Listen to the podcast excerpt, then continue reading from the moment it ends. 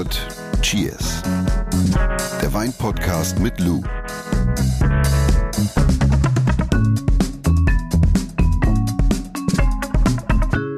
Ich habe heute mir für den Wein der Woche ein eigenes Weinglas mitgebracht. Ja? Ist dein Ernst? Ja klar, drei Füllmengen. Good Day ist so ein halbes Glas, ne? Bad Day ist dreiviertel Glas und randvoll ist Don't Ask.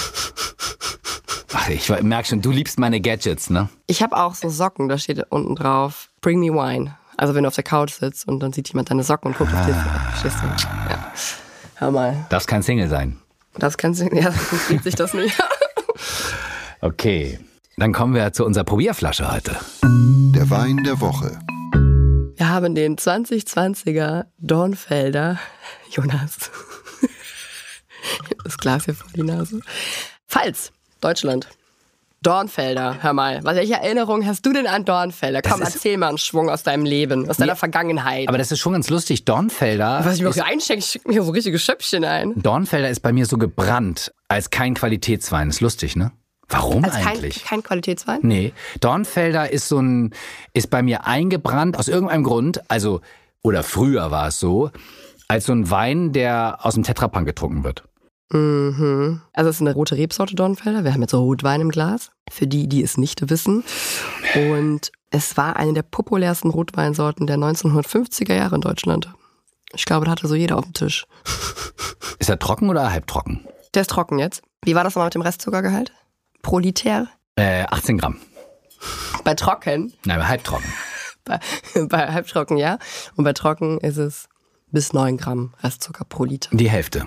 Ist gut zu wissen. Also trocken 9 Gramm Restzucker pro Liter, halbtrocken 18 Gramm. So, mal Cheers, ne? Hast du jetzt dein eigenes Weinglas, das mitgebracht genommen? Nee. Cheers. Nein, ich habe ein Probiergläschen. Von dir. Ich guck mal so ein bisschen nach der Farbe.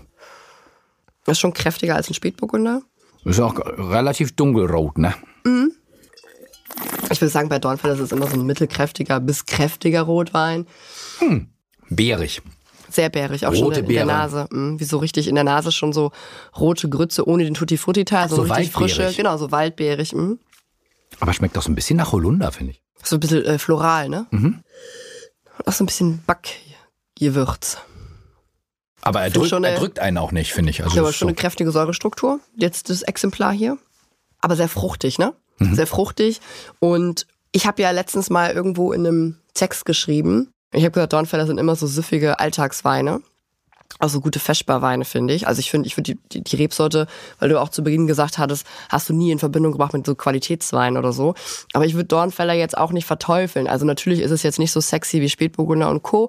Aber ich finde halt einfach, dass es ein, ein guter Wein ist, den man auch mal einfach so beim Feschbaren, also bei der Brotzeit genießen kann. Leicht gekühlt auch, hat wie gesagt eine schöne animierende Säurestruktur, ohne lästig zu werden. Bisschen Beere, also sehr fruchtig auch. Und ich finde das unkompliziert, sage ich jetzt mal. Und ich habe letztens, wie gesagt, irgendwo geschrieben, dass ich finde, dass so Dornfelder ist natürlich nicht ganz so samtig am Gaumen, aber ich finde, dass Dornfelder halt immer so eine gute Alternative ist, also eine regionale Alternative zu Primitivo. Ach so, okay. Also so, ist es so, so, ist auch fruchtig, hat so ein bisschen Säure, tut nicht weh, unkompliziert. Aber wie gesagt, sind natürlich nicht ganz so mundauskleidend wie so ein Primitive aus Süditalien. Und sag mal, jetzt in der kalten äh, oder in der kälteren Jahreszeit, ist das auch was für Glühwein? Ich finde, Dornfelder ist eine sehr, sehr gute Rebsorte für Glühwein.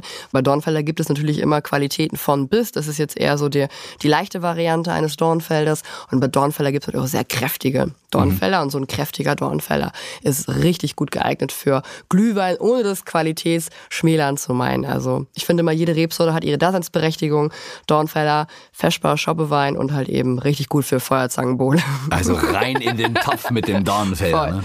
Vielleicht erinnert sich ja jemand noch an das äh, grandiose Rezept von Mama Lou. Ne? Ihr könnt es Ja. bei Insta nochmal nachschauen. Der Orangen-Riesling-Punsch mit ein bisschen Rum. Würde ich gerne mal wissen, ob es schon jemand ausprobiert hat von euch. Also wenn jemand schon Mama Lous äh, warmes Rezept ausprobiert hat, äh, schreibt uns mal. Heute geht's aber nicht um Dornfelder, heute geht's um veganen Wein. Exakt, ja. Vielleicht auch passend für viele jetzt, wenn der Jahreswechsel ist. Wie feierst du eigentlich Silvester? Ach so, Bevor wir wie feiere ich Silvester? Mit der Familie. Mit der Familie? Ja. Aber habt ihr irgendwie so ein Ritual oder so? Oder? Nee, Silvester ist immer anders. Tatsächlich immer anders. War bei mir früher schon so, als Mhm. ich äh, noch keine Familie hatte, habe ich jedes Silvesterfest anders gefeiert. Und das finde ich grandios. Also Ich hab's auch. mal weggefahren, Ja. mal zu Hause, mal alleine, mal geschlafen, mal versackt, wie auch immer. äh, mal drei Tage wach. Und dieses Jahr, ja, dieses Jahr mit Freunden. Ja. Ich habe aus Silvester auch nie irgendwie so ein riesen Ding gemacht. Ich weiß auch nicht, war halt so Jahreswechsel und wir haben halt immer gearbeitet in der Gastro. Und dann andere Leute sind halt immer feiern gegangen oder so dann. Und ich habe dann halt zu Hause gearbeitet und bin meistens am nächsten Tag dann in Urlaub gefahren oder so. Und dieses Jahr feiern wir äh, auf der Dachterrasse in Berlin. Ja. Und wir dachten, wir schmeißen den Grill an, Oh, ziehen uns ein paar gute Pülliken auf und dann äh, schauen wir mal, was der Abend bringt. ist doch großartig. ja, voll. Ja. Aber am 1. Januar geht auch alles wieder weiter. Also Ja, eben, das ist ja, also ja ist immer eine Frage der aber Zeitrechnung. Ist, ist bei euch nicht erst, ist nicht der 1. Januar dann bei euch auch Feiertag oder zu, die Geschäfte und so? äh, ist immer. Ich wollte gerade sagen, Neujahr ist doch immer, oder? Ja. Krass. Mhm. Ach so, das weißt du nicht, weil du aus der Gastro kommst. In der Gastro arbeitet man auch am 1. Januar manchmal, ne? Auf, auf der. Also, veganer Wein, Veganer unser Wein. Thema heute. Für viele ein Thema, weil äh, viele vielleicht auch sagen, ich starte ins neue Jahr ganz anders. Ich ernähre mich vegetarisch, kein Fleisch mehr. Ich ernähre mich vielleicht sogar vegan, Mhm. rein pflanzlich. Einfach mal einen Monat. Hast du das mal gemacht? So einen Monat? Oh ja. Ja? Ja, ich habe das mal drei Monate gemacht. Ich mache jetzt auch gerade, ich bin jetzt auch wieder, pass auf. Hast du dich so vom Wesen dann auch verändert? Nein, ja, vom Wesen. Nee, vom Wesen nicht. Aber es ist tatsächlich so. Ich bin jetzt gerade dabei, mich wieder sehr, sehr pflanzlich zu äh, ernähren. Wenig Kohlenhydrate, Mhm. kaum Zucker. Eigentlich wirklich, wirklich verzichtend in Sachen Alkohol. Und natürlich macht Wow. sich das bemerkbar. Ja, klar, In Lou. meinem Alter, Lou. Also, ich glaube, wenn du die ganze Zeit Fleisch isst und wenn du die ganze Zeit trinkst, Mhm. äh, ist das anders, als wenn du äh, dich pflanzlich ernährst, auf jeden Fall. Und vor allen Dingen ähm, mit dem Zucker, Mhm. den Zucker reduzierst. Ich bin ja selten so ein Typ, der irgendwie sagt, so ich mache jetzt so radikal einen Monat Fasten. Das macht mein Cousin zum Beispiel immer, immer so ein Monat, zwei Monate. Und er hat dann aber auch immer so einen Jojo-Effekt drin. Gerade wenn du sagst, nur Kohlenhydrate, kein Alkohol, äh, kein Fleisch ist bei ihm auch so ein Riesending oder generell äh, tierische Produkte. Und bei mir ist es eher so, dass ich versuche einfach eine Routine zu entwickeln, dass ich halt sage, vier Tage die Woche kein Alkohol, äh, Sport regelmäßig jeden Tag zehn Minuten Ausdauer und das tut mir sehr, sehr gut. Aber ich glaube, da muss jeder so seinen eigenen Weg finden. Ich habe den Weg aber diesmal auch gewählt. Ich habe es jetzt einfach, ich reduziere es. Mhm. Genau, einfach reduzieren. Ja. Und ich glaube, Balance ist key, ne? Bei allen Sachen, die Absolut. du machst. Ne? Also ich glaube immer so, dass man da einfach immer eine gute Routine und einfach auch eine Balance, weil ich glaube, sonst wird man noch ganz schnell unzufrieden. Ja. Aber wir müssen mal klären. Also grundsätzlich würde ich ja sagen, Wein wird gemacht aus Trauben. Ja. Warum ist Wein denn nicht immer vegan?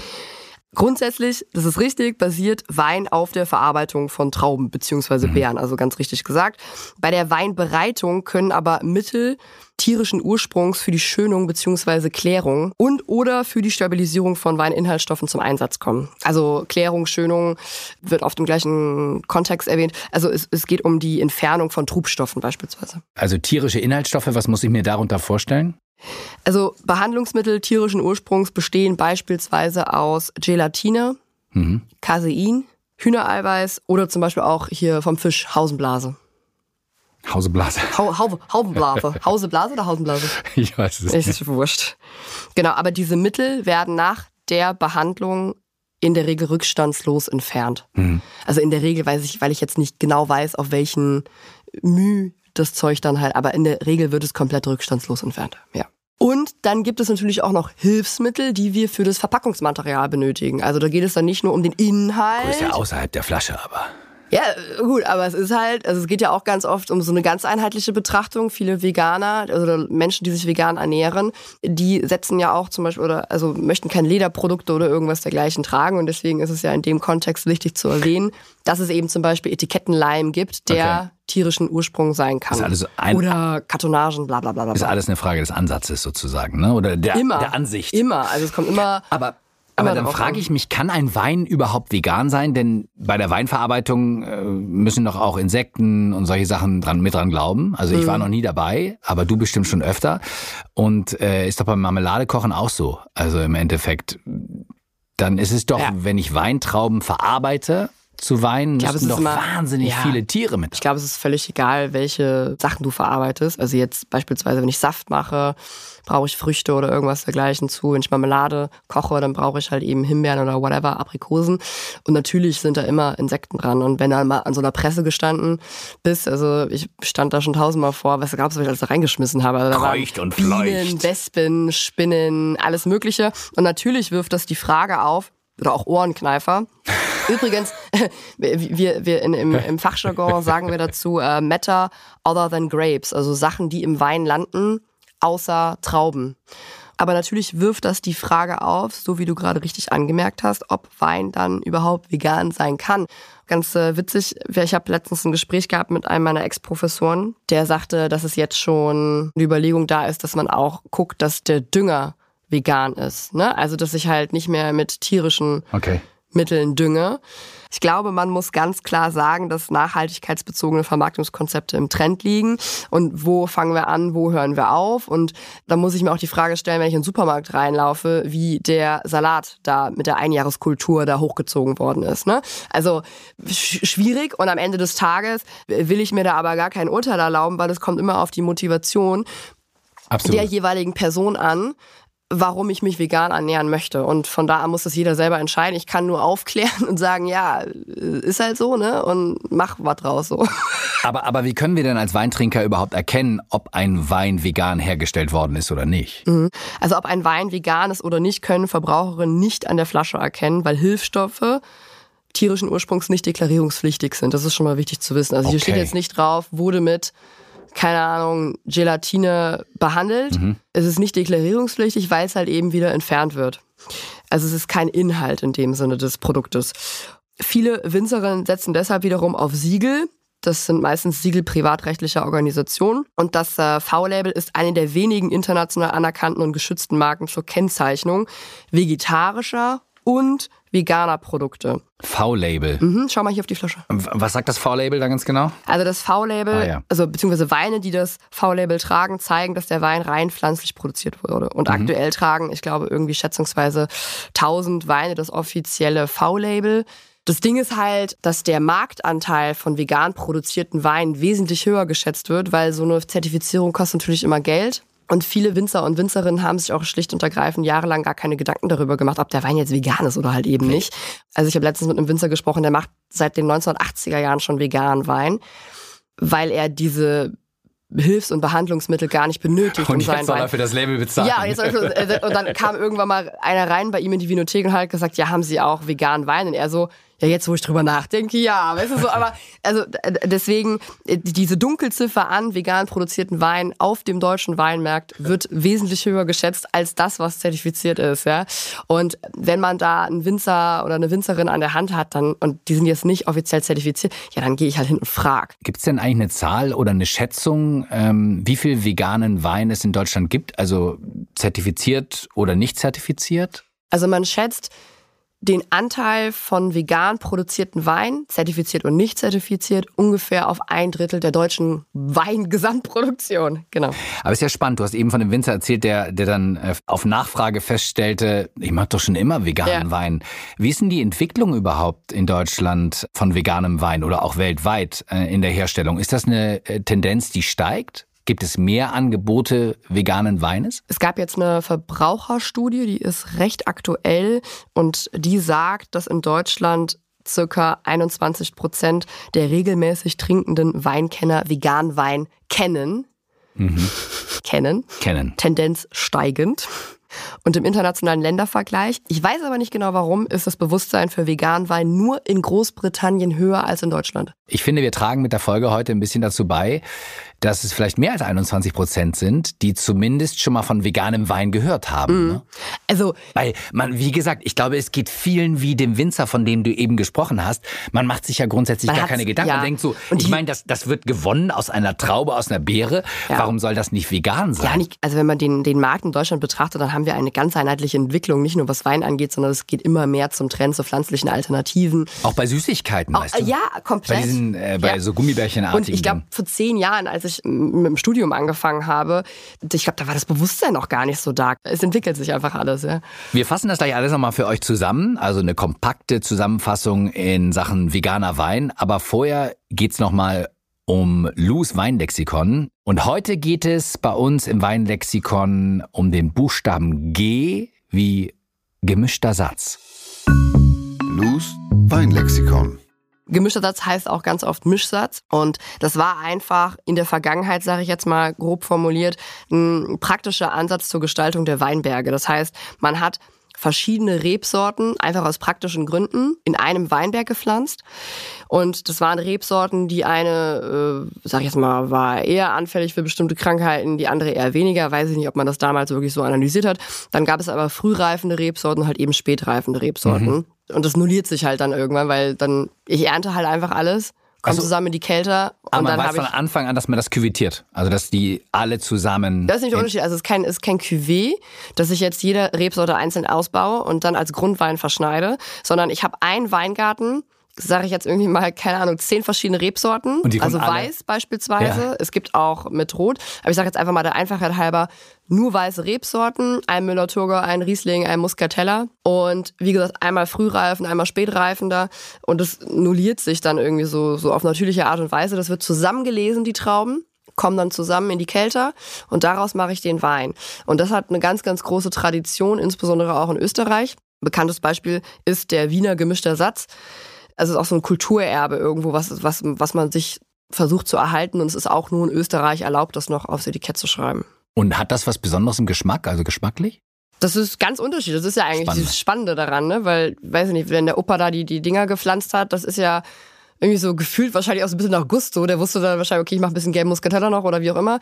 Aber jeder schmeckt anders, ne? Also von jedem, von jedem Winzer oder von jeder Winzerin ist es dann am Ende des Tages auch ein anderes Ergebnis. Ganz, ganz spannend. Musst du, musst du mal probieren. Gibt es ganz tolle österreichische Produzenten, die sehr feine gemischte Sätze machen. Also früher war das was Praktisches, heutzutage ist das was Besonderes. Ja, traditioneller Begriff, ausschließlich für österreichische Weine. Es gibt natürlich auch gemischte Sätze bei uns in Deutschland, aber das ist jetzt, wie gesagt, so ein Ding, was in Österreich aufrecht erhalten wird, weil es halt eben einfach so ein Stück weit ein Kulturerbe ist. Schenk uns doch mal vom Wein der Woche ein, weil es ist ja auch ein veganer Wein. Dann können wir ja gemeinsam zusammenfassen. Schmecken Sie das denn nicht, dass der vegan ist? Schmecken Sie das? Hieß das vegan? Jonas?